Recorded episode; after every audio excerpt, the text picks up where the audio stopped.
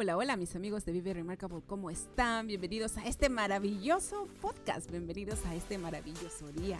Muchísimas gracias por prestarme tus oídos en este podcast. Estaremos hablando sobre las pequeñas cosas de la vida que nos dicen que no debería importarnos, pero que secretamente lo hacemos abordándolos desde el lado positivo de la vida con un poco de sarcasmo y humor negro, ¿por qué no? Para motivarnos a crear una vida remarcable. Bienvenidos a este nuevo episodio. I wanted to know why some people who get COVID 19 get it so bad. I found out it may be because they have a high risk factor, such as heart disease, diabetes, being overweight, smoking, and asthma. Even if symptoms feel mild, these factors can increase your risk of COVID 19 turning severe. So if you're at high risk and test positive, there are things you can do, like asking your healthcare provider if an authorized oral treatment is right for you. Learn about an option at treatcovid19.com. This message is sponsored by Pfizer. Hola, hola mis amigos de Vive Remarkable. Muchísimas gracias por estar en este nuevo episodio. El día de hoy te voy a presentar a una nueva amiga, Carolina Carmona. Quiero contarles que Carolina es mentora de autenticidad femenina. Ella nos va a contar con detalle de qué se trata todo eso. Ella ayuda a las mujeres a trabajar en sí mismas para resolver sus conflictos de pareja. Ella trabaja mucho con las herramientas del coaching, de transformación personal, de psicogenealogía, que nos va a explicar de qué se trata. Y sobre todo también ella tiene una experiencia con constelaciones familiares. Así que le vamos a dar la bienvenida a Carolina. Muchísimas gracias por estar con nosotros el día de hoy. Sabemos que estás enfermita, discúlpanos de verdad. No, al contrario, es un gusto estar aquí. Este, me sirvió para animarme y salir de cama. Esto del COVID-19 es una cosa terrible. Y, y bueno, la verdad es que uno nunca sabe qué le va a tocar hasta que ya está ahí, ¿no? Pero bueno, a pesar de todo, acá con todo el ánimo, lista para compartir con toda tu audiencia y muy, muy, muy encantada de estar en este espacio. Muchas gracias por la invitación. Oye, mira, Caro, para ir avanzando con esta entrevista, yo cada vez que invito a alguien en esta plataforma, siempre busco una frase que a mi parecer sé que le va, va a resonar en la persona. Espero que esta resuene en ti y nos va a encantar bastante que nos cuentes cuál es tu punto de vista respecto a esta frase.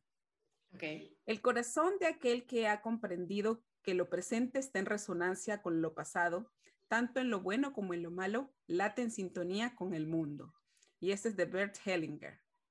Lindísimo, sabía que me ibas a dar mi pata de palo. Uh -huh, sí.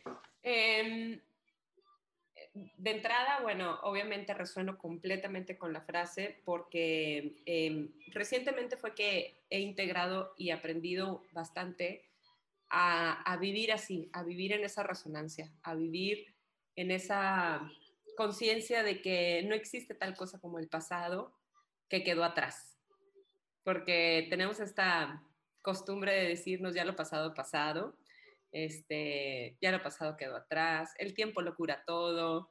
Y yo digo, bullshit. no es cierto, no es cierto. El tiempo no cura nada, el tiempo solo es tiempo y transcurre y todo lo que nuestros ancestros pudieron haber vivido, todo lo que pudo haber sido su historia, su destino, sus decisiones, eh, sus experiencias, pues nos siguen acompañando.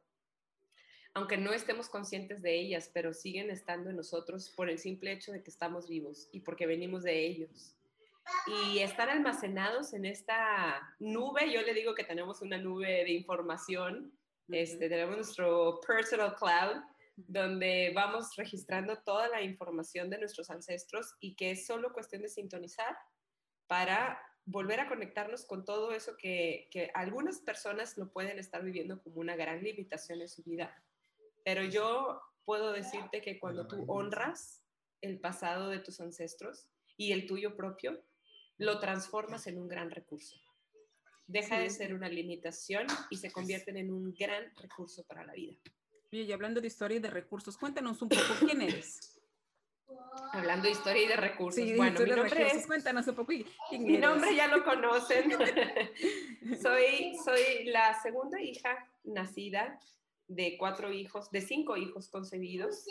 Este, recientemente tuve un hallazgo muy interesante de que yo este, fui un embarazo gemelar y, y de, de, entrada eso, ese antecedente en mi historia muy particular este, claramente ha hecho, ha hecho de las suyas. a lo largo de mi vida. Toda esta secuela de haber llegado a la vida segunda después de eh, una gemela que se desdobló antes que yo y después haber sido yo la sobreviviente de ese embarazo de riesgo y haber logrado estar viva, evidentemente trae sus consecuencias también, positivas y no tan positivas. Pero, a ver, cuéntanos un poquito más en, en detalle o en palabras simples para las personas que no saben, para empezar, qué son las constelaciones familiares y cómo así todo lo que nos acabas de contar ha influido en tu vida, con ejemplos como que, que ok, las personas se pueden identificar. Ok. Eh, el tema de las constelaciones familiares tiene que ver con em, poder mirar e integrar al sistema familiar y tomar tu lugar en tu sistema familiar. Es un arte este tema de las constelaciones familiares porque, por un lado, nos habla de, de que la vida e, es un sistema y las familias son un sistema. Entonces, eh, para que un sistema pueda funcionar tiene que haber equilibrio. Y el orden es más importante en un sistema que em, en el caso de las familias que el amor incluso. De hecho, Bert el maestro, dice o dijo en su tiempo de vida, eh, primero el orden y después el amor. Por amor ciego hacemos muchas barbaridades y nos brincamos los órdenes que mantienen en equilibrio nuestros sistemas familiares. Por ejemplo, Em, por ejemplo, una, una, una, hija, ¿no? Una hija que em, tiene sus opiniones respecto a sus padres, porque ve la relación de pareja de mamá y de papá.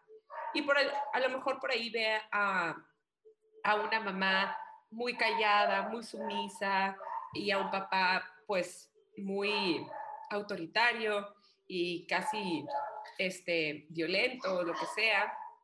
Y resulta que después de tantas, el padre los abandona y se va.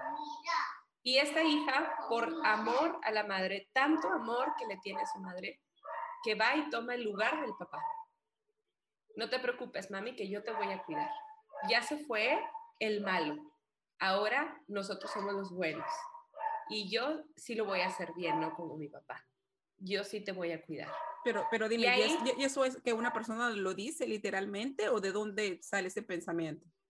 Este pensamiento no es que lo diga literalmente, porque de hecho estos procesos son tan inconscientes, Pals, que de hecho gran parte de un proceso de acompañamiento en las constelaciones familiares tiene que ver con usar frases de sanación. Y son estas frases que se dicen. Te he amado tanto, mamá, que he tomado el lugar de mi padre. Y no es sino hasta que la persona repite las palabras en la terapia que el inconsciente lo reconoce y dice, claro, eso fue lo que hice. Y ahí fue donde alteré el orden. Y ahí fue donde se vino toda una consecuencia de sufrimiento y de carencia y de dolor y de fracasos sentimentales, porque si esa hija está ocupando el lugar del papá, ella no tiene éxito en sus relaciones de pareja. Ella va de fracaso sentimental en fracaso sentimental y sigue pensando que la culpa es de los hombres y piensa que es porque a ella le tocó una mala experiencia con el papá, entonces todos los hombres seguro deben de ser como papá, entonces por eso a mí no me va bien, prefiero estar sola que estar mal acompañada, pero lo que hay en el fondo es un gran conflicto de arrogancia de esa hija que no le está dando su lugar a su padre porque no lo reconoce como tal, porque lo está juzgando de no haber sido una buena pareja para su mamá. Mm, qué interesante. Pero dime algo. Entonces, mm, por ejemplo, uno va a terapia, porque ya estamos entrando al tema de lo, a, lo, a lo que tú haces, ¿verdad? Sí. sí cuando uno va a esa clase de terapias, se supone que yo voy con un problema, voy a ponerme un caso, ¿no? Yo me voy a hacer, me acerco a ti y yo voy pues haciéndome la víctima, ¿no? Ay, mira que todos los hombres me maltratan, me salió mal esto, me salió mal el otro y no sé, pues qué puedo hacer con mi vida, pero yo no quiero tomar responsabilidad, porque tú sabes, cuando uno va a terapia usualmente siempre busca echarle la culpa a los demás, ¿no? Entonces, ¿cómo, cómo, cómo, tú me, cómo tú me hicieras entender de que es mi responsabilidad? Bueno, aquí hay algo interesante porque em, mucho de lo que sucede cuando estamos trabajando con las constelaciones familiares es que la información está tan, ¿cómo decirte? Es tan evidente porque se, se muestra. Digamos que cuando estamos haciendo una constelación, eh, abrimos un, espacio de información y hay ciertos elementos que se ponen en ese espacio para que nos puedan dar retroalimentación o nos puedan dar información con relación a cómo es que esta persona tiene configurado su sistema familiar. Entonces, em, hay muchas personas que no quieren mirar. Entonces, cuando una persona no quiere mirar, el terapeuta tiene que decirle, ok, gracias por haber venido, pero no estás listo para ver, ni estás listo para resolver el conflicto. Oh, wow. Y fíjate que una cosa que pasa fuerte, y sí, esto es fuerte, este, ahí es donde les empieza a caer el 20 y entonces dicen, no, no, no, ¿cómo? O sea, yo te lo juro que sí quiero arreglarlo.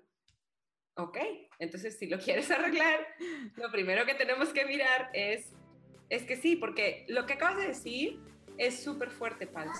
Las víctimas son peligrositas, ¿eh? Porque las víctimas siempre están buscando aliados. Entonces, Ok, pero es en el una caso de- víctima no, una, una víctima no puede ser sin su victimario. Ella necesita la figura del victimario para poder ser la víctima. Si no tiene la figura del victimario, entonces no tiene ella, esa persona, cómo mostrarse en el mundo como a mí me lo hicieron. Pero yo en el caso, en el caso reales de víctimas, de niños que han sido víctimas de abuso sexual, de mujeres que han sido maltratadas, hasta tú sabes que han- los, los han matado. ¿Cómo es que, cómo es que ellos, esa clase de víctima, cómo es que podrían arreglar estas con, con estas constelaciones? Bueno, nos vamos a meter en un tema bastante controversial, pero bueno, como ya tengo famita de decir mis barbaridades, Ujú. este, esto está complicado, yo sé que es un, un tema sensible, pero volvemos a los principios y no voy a usar solamente la información de las constelaciones, sino em, de mucha otra información que tengo, pero bueno, fíjate cómo funciona esto, ¿no? Decimos que todo en la vida, desde las constelaciones, todo lo hemos hecho por amor. Todo, absolutamente todo lo hemos hecho por amor. Y hay una cosa súper fuerte, y esto lo vimos en un módulo, yo me acuerdo cuando estaba estudiando, y nos quedamos helados todos, así como tú, así de que, ¿what? O sea, güey, pero ¿de qué me estás hablando si para nada? Ah, espérame, Sí, está bien. se está escuchando. No, ¿verdad? Ok. Sí, te estoy escuchando. Todo. ¿Sí? ¿Todo bien? Ok. Este. y todos así de que, ¿pero cómo? O sea, si hay gente que, o sea, ¿qué pedo con los que, por ejemplo, con los que matan?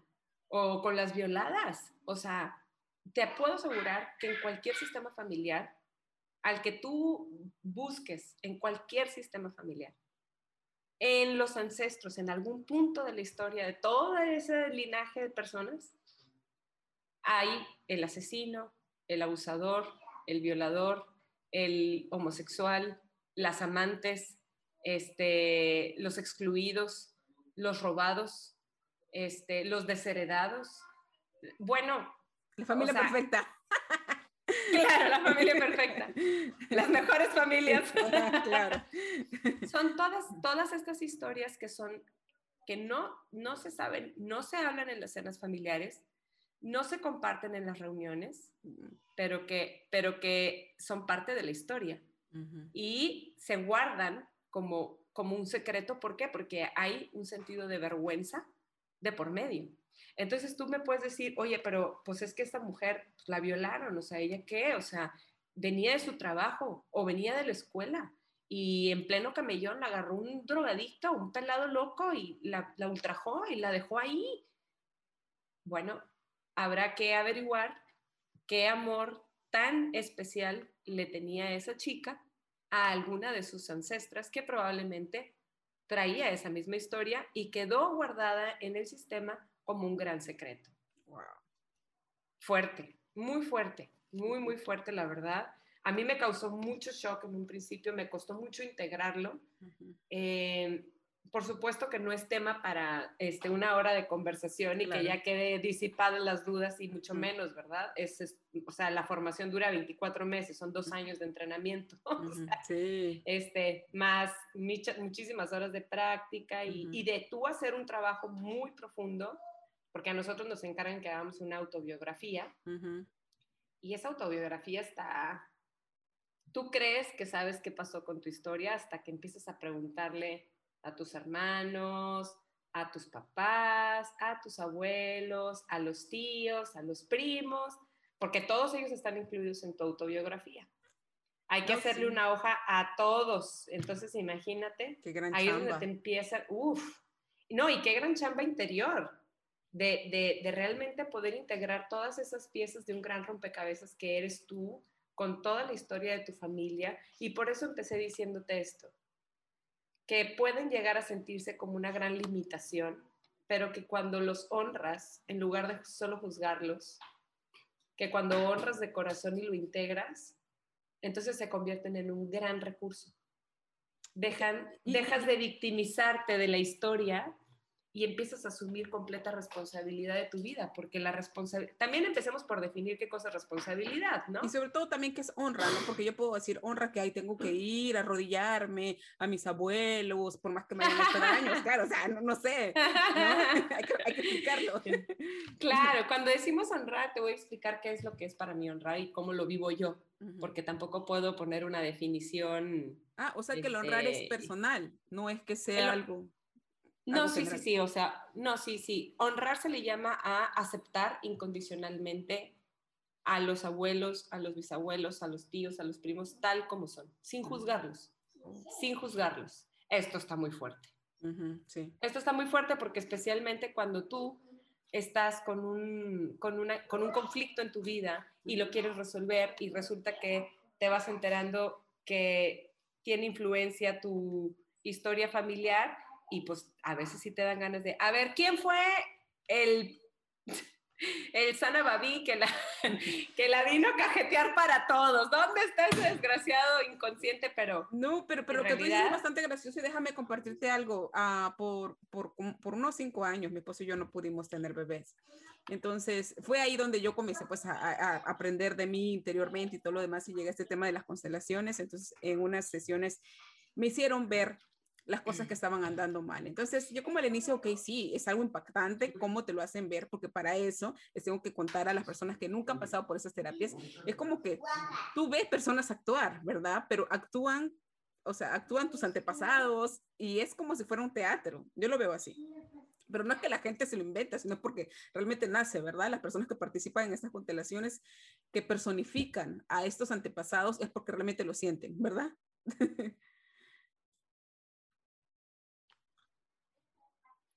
Eh, no, no, no sé las grandes cosas que le jugó en contra a las constelaciones familiares en su, su momento, porque precisamente se quedan con esta interpretación como si fuese un teatro, como si fuese una actuación, como si fuera una actuación que fue muy auténtica, pero qué pedo, porque están actuando mis ancestros, por qué me están diciendo todas estas cosas, especialmente cuando tengo mucha resistencia para mirar el conflicto, el origen del conflicto. Entonces, cuando yo tengo mucha resistencia para mirar, probablemente lo que voy a, a hacer es como disociarme de lo que estoy viendo y decir, no, pues esto es, quién sabe, o sea, me tocó estar aquí viendo esto, no sé qué pasó. Pero si es, si es alguien que realmente quiere resolver el conflicto y se está trabajando, aunque no lo entienda, va a estar con la disposición de decir, ok, quiero saber qué significa todo esto, ¿no? Los que estamos haciendo el trabajo de las constelaciones, eh, es difícil de explicar, pero es lo que te decía, se abre un campo. Y entonces en ese campo se manifiesta el- la información que trae ese, an- ese ancestro, la información del ancestro. Entonces, yo te voy a decir cuál fue mi primera experiencia con las constelaciones y no regresé como en ocho años. Ujú. Mi primera experiencia. Yo no fui a constelar. Me dijeron, oye, una terapeuta va a hacer unas constelaciones, ¿quieres venir? Y yo, sí, súper chava yo, viviendo soltera en Guadalajara, todo dar. Estoy ahí en esa constelación y de repente empiezo a... me dicen, oye, ¿quieres representar a mi tía? Y yo, ah, sí. Entonces me levanto a representar a la tía, güey. ¡Qué Y buena los- onda! yo, "Ah, sí, claro, sin problema. Y claro que no se dijo absolutamente nada. Nada, nada es nada. O sea, no te explican, no te dicen, Ujú. oye, este, tú nomás llegas, te sientas. O sea, llegó la chica que iba a constelar, se sentó con la consteladora y la consteladora le dijo, ¿cuál es el asunto? Y ella dijo, este, tengo, este, tengo muchos problemas con mi novio y quiero arreglar mis problemas con mi novio. Ah, ok. Entonces, los problemas con ¿Cuáles son los problemas con tu novio? No, pues que, este, pues como que siento que no se compromete, que no, que no, este, como que no quiere dar el siguiente paso y, y pues siempre me ha pasado lo mismo. Y así empieza a revelar. Ujú. Interesante. Entonces la consteladora le dice, este, ¿y cómo está tu relación con tus papás? Entonces ella dice, bueno, a mi papá no lo conocí, a, mi papá biológico, no lo conocí. Este, y tengo un padrastro, tengo un padrastro y me llevo muy bien con él, pero tengo, este, con mi mamá, pues de repente sí discuto, de repente sí tenemos problemas. Mm. Ok, ok, bueno, este, ¿te parece que me elijas a quiénes viven contigo? Y ella dijo, no, pues mi mamá, mi padrastro y una tía, güey, que se acababa de ir a vivir la tía. Ok. Bueno, pues, ¿quieres representar a mi tía? Y ándale que ahí voy yo, ¿no?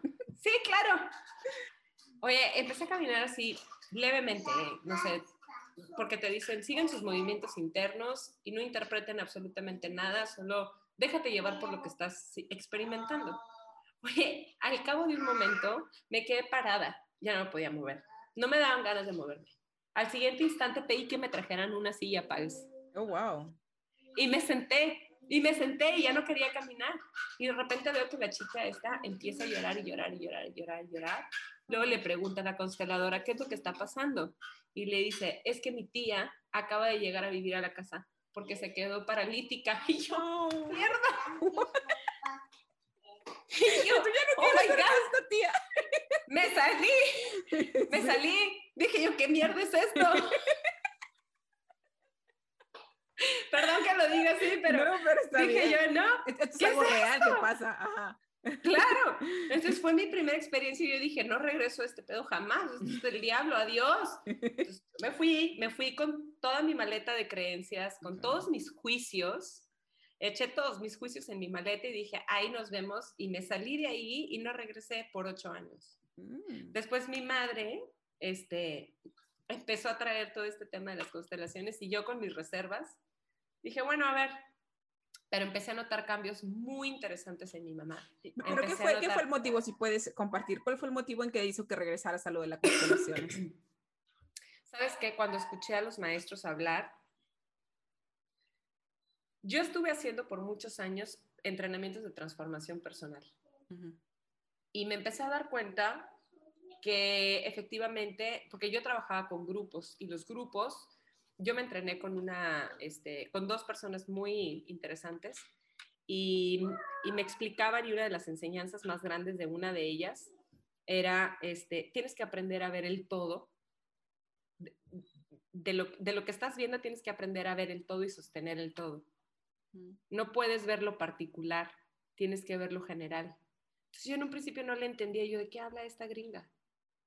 Y ella me dice, tienes que contener el todo, tienes que contener, tú eres el entrenamiento, me decía, tienes que contener el todo, te estás enfocando en particularidades y estás perdiendo de vista todo el contexto. Entonces yo, o sea, eran mis novatadas, ¿verdad? Hasta que en un momento me cayó la ficha cuando empecé a ver cómo lo que uno hace o deja de hacer empezaba a afectar a todos los demás cómo hay esta interconexión, interrelación en las experiencias de las personas, cuando uno empezaba a compartir desde total vulnerabilidad, autenticidad, se abría, revelaba cosas importantes, empezaban todos los demás a, a sintonizar y empezaban a traer también cosas de valor al espacio, empezaban a ser auténticos, empezaban a mostrarse y ahí es donde empezaba a tomar forma el entrenamiento transformacional. Entonces, cuando yo entendí eso, dije, claro, nosotros todos somos un sistema somos parte de un sistema. Entonces me cayó la ficha del sistema y me cayó la ficha de la tía paralítica, güey. Y, y, te juro. Y ahí fue cuando regresé, ahí fue cuando regresé y dije, eh, quiero aprender acerca de esto, quiero entender cómo yo soy parte de un sistema y cómo todo lo que está sucediendo alrededor de mí tiene un impacto directo en mí, y, pero también todo lo que yo digo y callo, hago y dejo de hacer también tiene una consecuencia para todos los demás. Entonces, o sea, te lo comparto y hay sentido del humor, nos reímos y lo que sea, pero la verdad, para esta chava, haber estado en su constelación fue muy revelador. Ella pudo sanar su, situación y, esto lo supe porque la, conocía. ¿Verdad? Y pero, la pero ¿qué pasó con la señora paralítica? ¿Se quedó viviendo en la casa? No sé. ella, no, ella... digo, no sé, ya no le pregunté detalles, sinceramente, ah, ¿verdad? Pero, pero, pero ese, ese elemento, lo que te quiero decir es, ese elemento que no era parte del sistema, que entró al sistema, generó un desequilibrio. Y al generar el desequilibrio, ella empezó también a tener comportamientos que la estaban llevando a tener conflictos en otras áreas de su vida. Entonces, por eso decimos que, que esto lo vemos con mucho respeto, el tema de las constelaciones familiares, porque pues estás hablando de la vida de muchísima gente que está detrás de ti. O sea, aquí junto contigo están tu padre y tu madre. Y junto conmigo están mi padre y mi madre también. Porque la mitad de ti es tu madre y la mitad, la otra mitad tuya es tu papá. Entonces, las personas que no conocieron a los papás, o sea, cómo ellos pueden integrar esa situación. Especialmente estamos hablando de para mujeres, ¿no? que muchas veces las mujeres siempre nos sentimos como que inseguras, como que nos falta ese paso, esa patadita para dar ese paso de fe. ¿Cómo esto influye? Hablando ya también en, en ejecutar emprendimientos y cosas así. Claro, cuando estamos hablando, por ejemplo, te voy a empezar a hablar y justo ahorita tengo un, curso que voy a, dar el 9 de agosto, empieza y se llama Reconciliando a Mamá. Oh, excelente. Este, este curso lo voy a facilitar junto con una colega. ¿Dónde podemos este encontrar esa información? Esta información la pueden encontrar en mi Instagram, me encuentran en Carolina H. Carmona. El 9 de agosto arranca el programa, son cuatro módulos, van a ser cuatro lunes consecutivos. Y, todo el propósito de este entrenamiento precisamente está dirigido a que podamos integrar la imagen interior que creamos de nuestra madre. Y te voy a explicar por qué es tan importante tener una imagen interior saludable de nuestra madre y reconciliar esta relación con ella. Mamá es nuestra proveedora número uno. Mamá es la que nos trajo en el vientre, la que nos nutrió desde el primer momento en el vientre materno, nos cobijó, nos dio un hogar y más tarde, cuando nos dio a la vida, nos alimentó, nos arropó y tú pregúntale a cualquier niñito de tres años, tú que tienes mucha experiencia trabajando con niños, lo debes de saber. ¡Ay, qué bonita tu mochila! ¿Quién te la compró? Mi mamá. y por ahí la mamá no produce un peso porque está completamente dedicada al hogar y está todo bien con eso. Pero para el niño, su mamá fue la que le compró esa mochilita preciosa. Mira, y es curioso porque siempre los niños me hablan así, a mi mamá, mi mamá, y yo siempre pregunto, ¿y tu papá? Y siempre como que, no sé. y es gracioso porque no sé. ok. ok. Este, pero, pero fíjate qué interesante cuando hablamos de la relación que tenemos con mamá, porque desde las constelaciones familiares, mamá nos aporta ciertas cosas a la vida. Eh, mamá. Pero, antes de que, de que, digas eso, ¿por qué tanto conflicto con la mamá entonces? Allá voy. ok. Para allá voy. Ajá, me adelante, me adelante, me emocioné. bueno, antes de que se nos vaya la onda, si quieres te lo digo. Porque a pesar de que es la primera experiencia de nutrición, de amor, de cuidado, de contención, la herida más fuerte que todo ser humano trae cargando es la herida de la separación. Y esa es inevitable, porque en el, paso de la vida intrauterina a la vida extrauterina hay esa separación. En el pinchazo de ese cordón umbilical hay esa separación. Entonces, esa secuela, ese escenario de nacimiento tiene un impacto en nuestra psique. Y nuestra madre, que es nuestro, todo, o sea, es el objeto de nuestro amor, también se convierte en nuestro enemigo, se convierte en, el, objeto de dolor. ¿Por qué me he separado de ti, mamá? En realidad lo que nos duele es la falsa idea de que estamos separados. Y esto es tremendo porque por ahí hay muchas personas que dicen, sí, pero, este, em, por ejemplo, los terapeutas gestal, que también más o menos tengo un poquito de conocimiento respecto al tema, este, hablan muchísimo de que de los cero a los siete años todo el mundo emocional de un niño es mamá. A partir de los siete años en adelante, ya es todo acerca de papá. Mm. Papá, papá, papá, papá, papá, papá. papá, enséñame el mundo. Ahora, ¿esto por qué lo traigo a colación? Porque lo voy a relacionar con esto que te voy a hablar acerca de cuál es la función, no cuál es la función, sino qué es lo que te da mamá, ¿ok?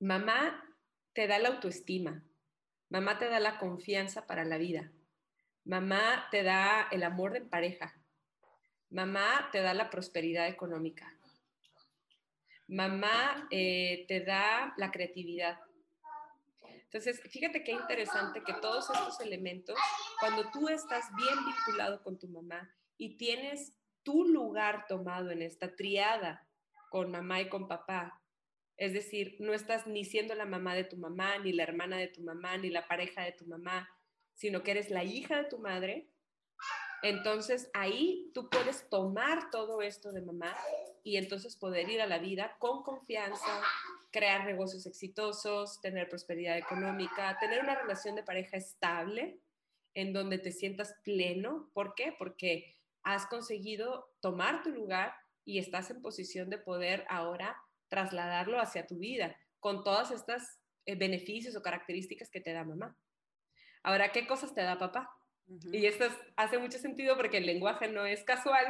Y tú justo dijiste, a veces sentimos que nos falta esta fuerza, esta patadita para, para los emprendimientos y demás. La fuerza la da papá. Papá es la fuente de nuestra fuerza de voluntad, es nuestro rumbo, es nuestra dirección en la vida, eh, es lo que nos da claridad, es el sol que ilumina el camino. Cuando el sol sale, tú puedes mirar cuáles son los caminos que tienes disponibles con claridad. Y entonces puedes tomar decisiones concretas. Voy a tomar esta ruta. Voy hacia este destino, que lo tengo visualizado allá adelante. Pero eso es solo posible cuando está el sol. Pero ¿y qué pasa con las personas que nunca han conocido a sus papás? ¿Cómo pueden llegar a, esa, a esa realización? Claro, claro eh, y fíjate cómo, de hecho, que los hay, ¿eh? Y que los hay. Hay personas que son de veras muy exitosas en su vida y que ni siquiera conocieron a su papá. Y que dices, en la torre, güey, ¿cómo le hizo? Pero pues si ni siquiera conoció a su papá, o sea, porque muy probablemente, y habrá que ver, digo, es muy difícil definir una sola cosa como que, este, el libro dice que esto es así, listo, regla general para todos, porque nada en la vida realmente funciona así. Nos encanta. Y quisiéramos, claro, ¿verdad? Para poder, ah, sí, ese me aplica, gracias. pero, pero no, la gente que no conoce a su papá, sí lo conoció a través de lo que los demás le dijeron de su papá. Y si, por ejemplo, la gente le dijo, este, no hay nada malo que decir de tu papá, tu papá fue un buen hombre, las cosas entre nosotros no funcionaron y él se fue y yo estoy ok con eso, pero tú siempre vas a tener un papá. Esa es una mamá haciendo un excelente trabajo. Aunque haya sido como haya sido, porque yo te voy a hacer una pregunta, Pals. ¿Tú conoces al esposo de tu mamá? ¿A, mi papá? o sea, claro, lo conozco, pues, ¿no? Pero no sé, no, no sé cómo su rol de esposo, o sea, no sé cómo habrá sido él.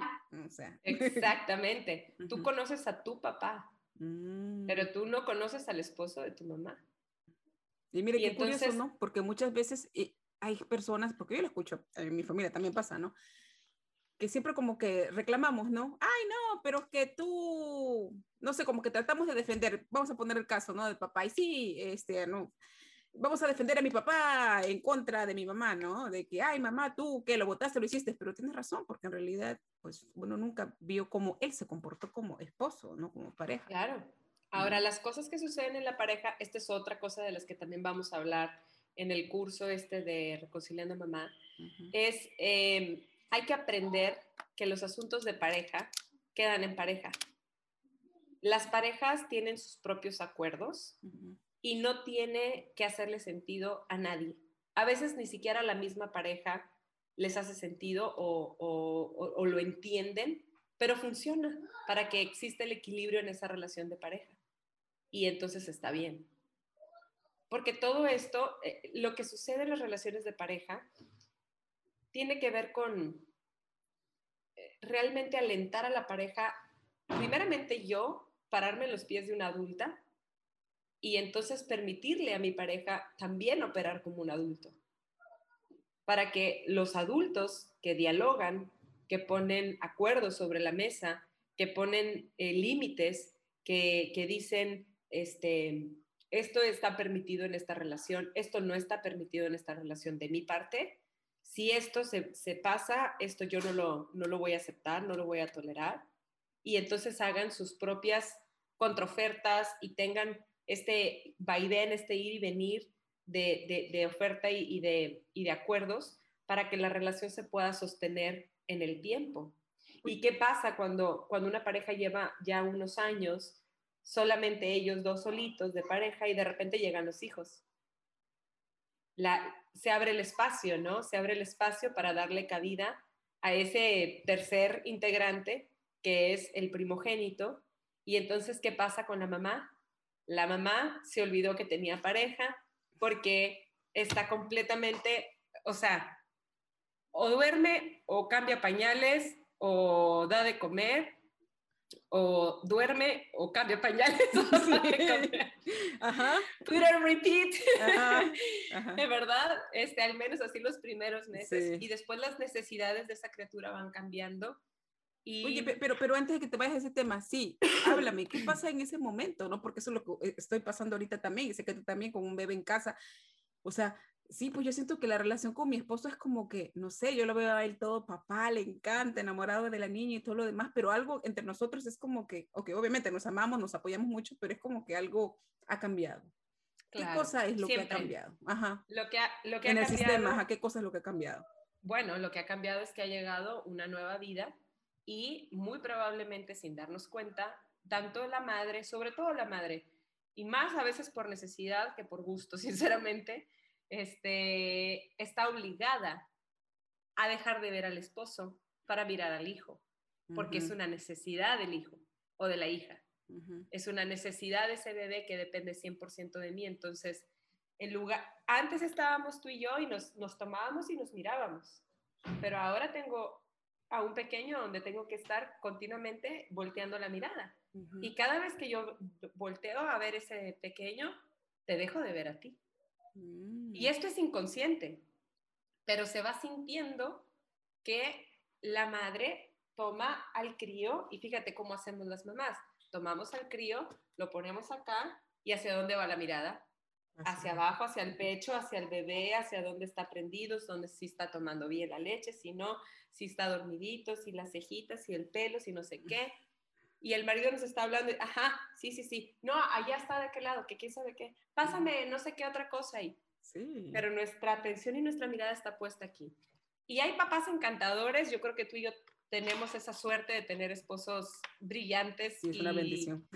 Y una gran bendición de, de papás presentes, que, órale, yo me encargo de los squinkles, ve a tu entrevista, ándate a hacer lo que tengas que hacer, tranquila. Y son papás que disfrutan la paternidad. Son papás que disfrutan ampliamente la paternidad. Sin embargo... Dime algo.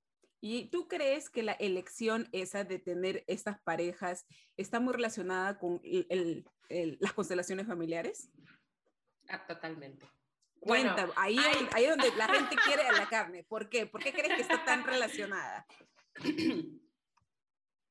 Porque creo que las mujeres que, o sea, a mí, por ejemplo, particularmente sí, no es que me moleste, pero este, sí lo he llegado a contestar en alguna ocasión a gente que me dice, no, bueno, pero, o sea, a ti porque te tocó la suerte de tener un esposo como Lisandro, ¿no? Porque este, te ayuda con todo, o sea, lava, plancha, hace comida, hace de todo cuando tú no lo puedes hacer y a veces ni siquiera te deja hacerlo y él lo hace para que tú puedas descansar. Igual Eso es tener suerte, ¿no?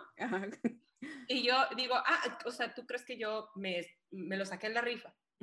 me lo gané en la lotería, me fui a la kermés y, ahí en la tómbola me salió, ah, se casa con Lisa, ¡uh, suerte, vámonos! O sea, no, no me jodan. Sí. No, mamita, no. Yo me gané este marido porque he trabajado en mí, porque yo me he ocupado de convertirme en una hija de mi madre. Y esto es algo muy fuerte. O sea, por eso, este, por eso tengo tanta ilusión y tanta intención clara de, poder apoyar a muchas mujeres con este taller de Reconciliando Mamá, porque ahí vas a entender qué cosa es ser una hija de su madre. Y fíjate Mm. cómo suena como chévere. despectivo, ¿no? No, Y pero me dicen, "Ah, encanta porque ese es, un buen eslogan, madre". ese es un buen eslogan para tu campaña publicitaria. oye, Claro, chévere. claro. Ujú. Atrévete a ser una hija de tu madre. Sí, me encanta, me encanta. Ujú. Y, y la- y las hijas de su madre, este, como le digo así medio entre broma y no, son las mujeres que han logrado tomar su lugar en esta relación con mamá, que dejaron de juzgar a mamá. Todas tenemos una historia interesante con mamá. Y mamá es especialista en tocar los botones de todos sus hijos. O sea, nos despiertan las heridas más, profundas, más profundas con sus comentarios, con sus actitudes, con sus, este, con las formas con las que a veces nos dicen las cosas. Es como, uy, o sea, y respiras, respiras muy profundo cuando COVID-19 te lo permite. claro. O si no tomas oxígeno y, ok, respira profundo. Sí, sí. Y si no agarras tu oxígeno y sigues, exacto. Pero, pero ciertamente esta es la, la, la ambivalencia que hay en la relación con mamá, que por un lado es nuestro objeto de más amor y, y queremos relacionarnos y conectarnos con ellas y sentirlas que están cerca de nosotros y que las tenemos para que nos den todo el amor que un día sentimos de ellas. Y por el otro lado es, ugh, o sea, a kilómetros de distancia, porque si no, no puedo con esto, Sí. ¿no? Entonces, ¿cómo logras pasar de estos? Porque eh, oscilar Existe entre casos, estas, existe casos, sí. claro, y, hay quienes permanecen en el, prefiero estar a kilómetros de distancia y hablarle nomás cuando cumple años y todo bien. Sí. Y hay quienes están, a pesar del dolor y a pesar de toda la amargura que hay en esa relación, eh, están ahí pegadas de la chicha con mamá, pero de una forma muy insana. Entonces, ¿cómo lograr este balance donde puedas mirar a tu mamá enorme, gigantesca, besarle los pies, decirle, mamita, te amo, eres lo más grande, eres lo mejor, eh, no sé cómo hubiese sido yo si no te hubiera tenido de mamá, Ok, que sea pero, genuino. sí, pero, pero espérame, pero ¿qué pasa con esas mamás que también no han sido tan buenas? O sea, también se puede llegar a ese nivel. Bueno, ahí, ahí, ya, ahí ya estamos. De hecho, la palabra bueno o malo ya es una calificación per se, ya es un Oh. juicio, sí. Entonces, si Mm, yo digo, ah, no, es que en el mundo hay mamás que no son buenas, yo ya estoy juzgando. Oh, Entonces, tengo, tengo que parar un momento y decir, bueno, a ver, ¿qué cosa es bueno? O sea, tengo la mamá que tengo mm, y tuve la mamá que tuve. And that's it. Y mamá me dio lo que me pudo dar. Y si hubiera podido darme más o mejor, estoy seguro que lo hubiera hecho. Me dio lo que sabía, lo que tenía y lo que podía. Y entonces lo que ya no me dio mamá, ya no me lo va a dar.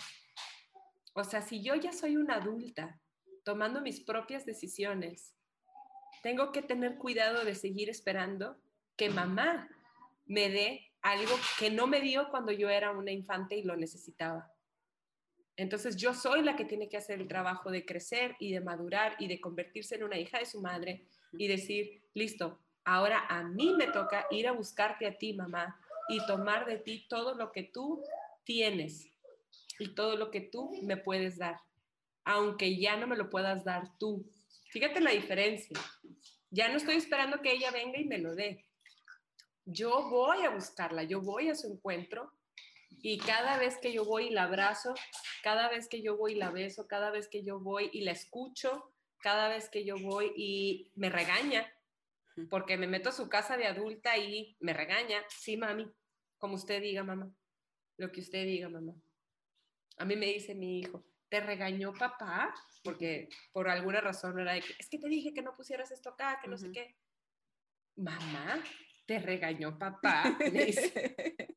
Y le digo yo, más le vale que no, porque él no es mi papá. ¿A ti Oh. quién, a ti quién te regaña? Me pregunta. Le dije, a mí me regaña Tito. Así le dice a su abuelito. A mí me regaña tu abuelo. Y mi papá le tocó el otro día a Marcelo, mi hijo, este, íbamos en el coche y yo iba manejando y fuimos por mi papá.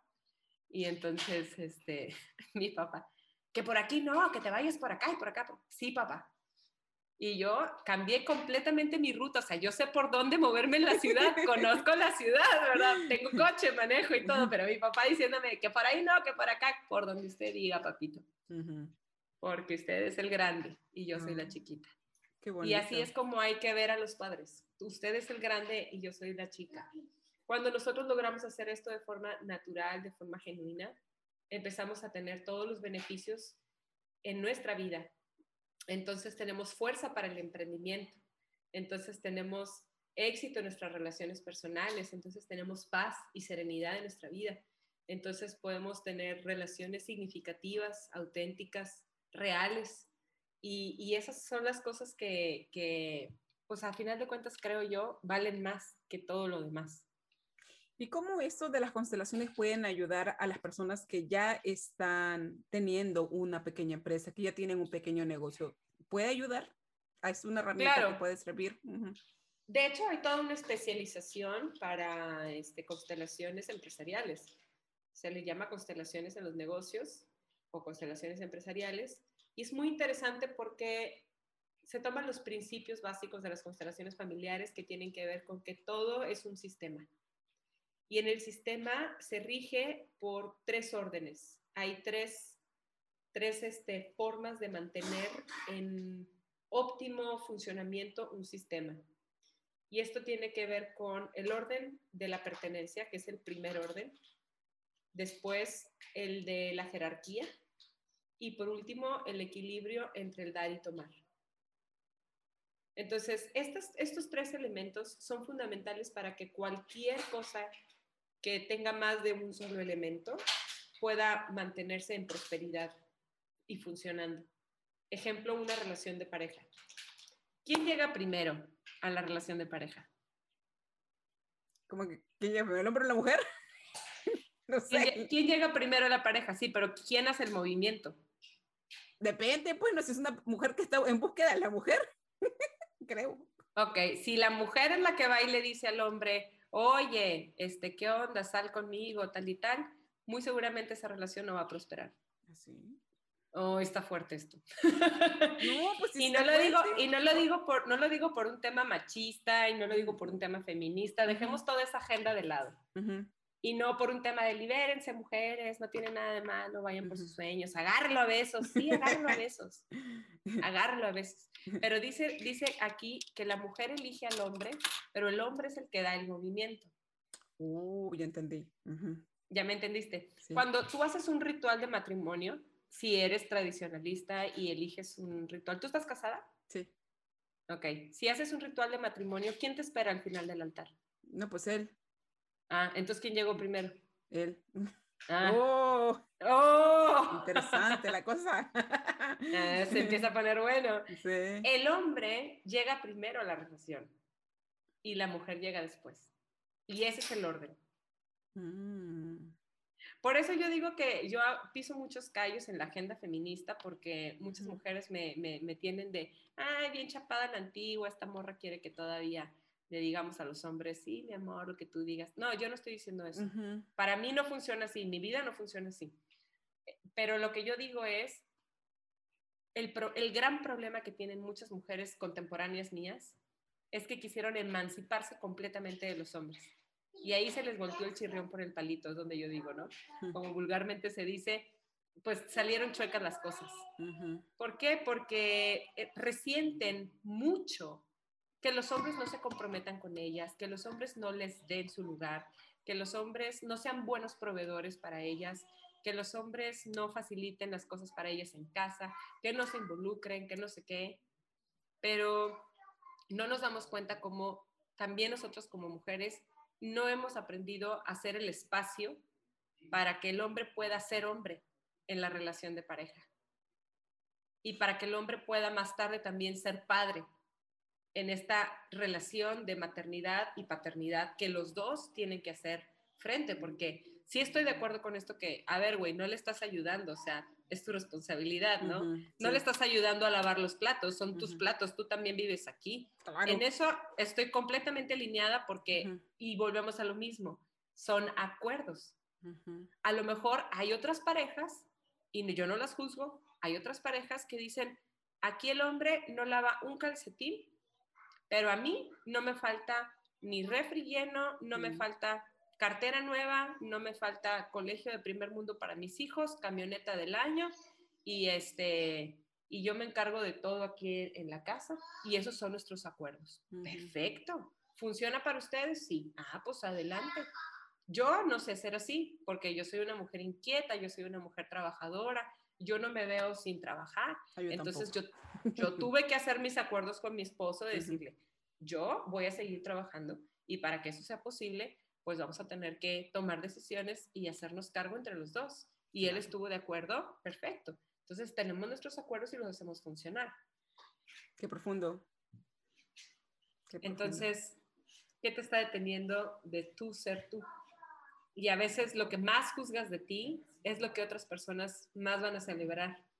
O sea, muchas veces me detuve porque pensaba que yo no estaba lo suficientemente preparada o no era lo suficientemente experimentada en un tema o no sabía lo suficiente acerca Ay, de igual algo. Pero yo, y eso me volvía esa. adicta. Y eso, eso, ¿sabes qué? Disculpa que te corte, pero es importante decirlo porque eso hace que las personas se vuelvan adictas a qué? A seguir estudiando, a seguir haciendo. Y está bien estudiar, pero también eso es una excusa para no ejecutar, ¿no?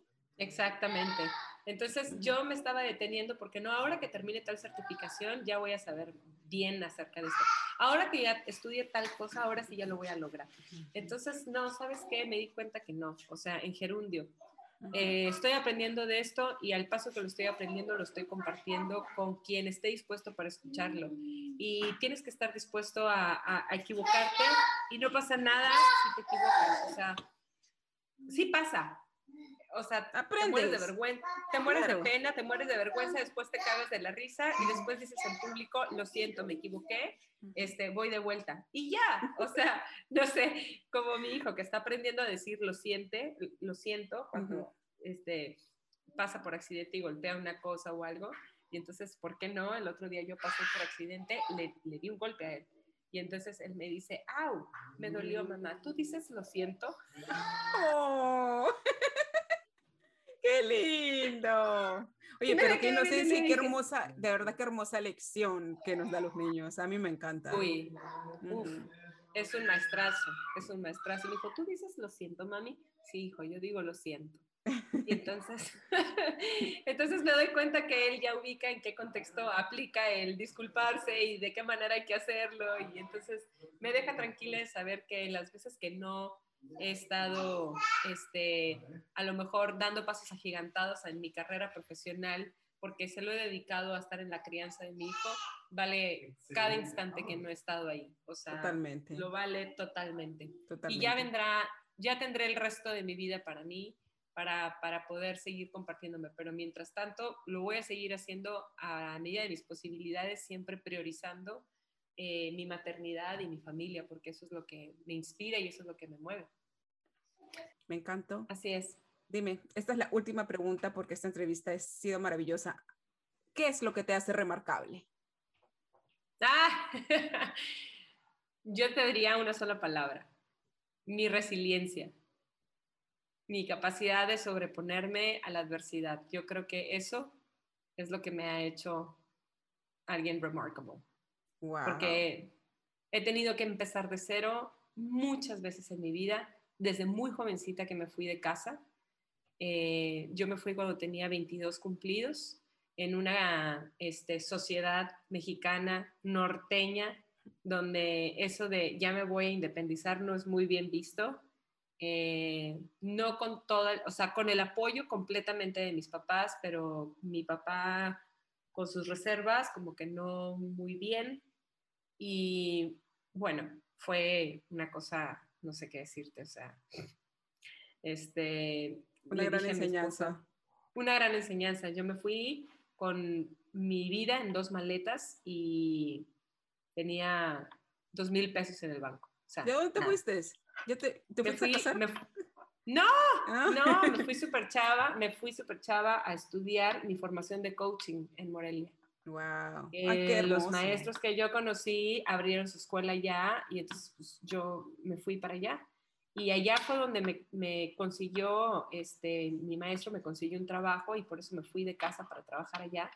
Y ya no regresé. a mi casa. Me independicé desde muy chica. Entonces me fui con nada, o sea, con lo que me dieron mis papás y la bendición. Y no sabía ni a dónde iba a llegar a dormir, ni nada, no tenía idea de nada, o sea, me fui a la buena, así de Dios. Wow, eso está súper, de verdad que sí. ¿eh? Muchísimas gracias, Carolina. Este ha sido una entrevista realmente fabulosa. Creo que nos has dado muchas pautas para empezar a entender esto del tema de las constelaciones familiares. Dinos dónde podemos encontrarte y para asistir a este taller, que eh, se nota que va a estar buenísimo. Sí, me encuentran en Carolina H. Carmona, arroba Carolina H. Carmona en Instagram. Y me encuentran en Spotify con mi podcast Yo Mujer Sin Filtro, también como Carolina H. Carmona. Y el taller va a ser completamente online. Entonces, este, de cualquier parte del mundo se pueden conectar. Tenemos gente que está queriendo integrarse de, de varios países. Entonces va a ser a las va a ser a las seis y media de la tarde y con una duración aproximada de dos horas más o menos por sesión. Son cuatro sesiones. Y si tú vienes con tu hermana o con tu mamá o con tu hija, si eres mamá y tienes una hija adolescente, la edad mínima para tomar el curso es 14 años, este, te hacemos un precio especial. Así que para tener más información al respecto, pues pueden entrar a mis redes sociales para que este, ahí me, me manden un mensaje directo en mis redes sociales y ahí me puedan este, contactar. Muchísimas gracias Carolina y qué hermosa bendición que tienes. Yo sé que esta no va a ser la última vez que vamos a conversar, yo sé que vamos a seguir conversando, que vamos a estar haciendo cosas interesantes. Y la verdad es que siempre te deseo lo mejor y ya nos estamos viendo hasta otra oportunidad. Gracias. Gracias. Bye. Querido Remarcable, gracias por haber escuchado este gran episodio. Si no te has suscrito, hazlo ahora para que no te pierdas ningún nuevo episodio de Vive Remarkable, el podcast donde elevas tu potencial. Encuéntranos en Facebook como Vive Remarkable y en Instagram como Vive the Remarkable. Escucha nuestras historias de gente común viviendo remarcable en Anchor, Spotify, YouTube, iBooks y iTunes. Hasta el nuevo episodio.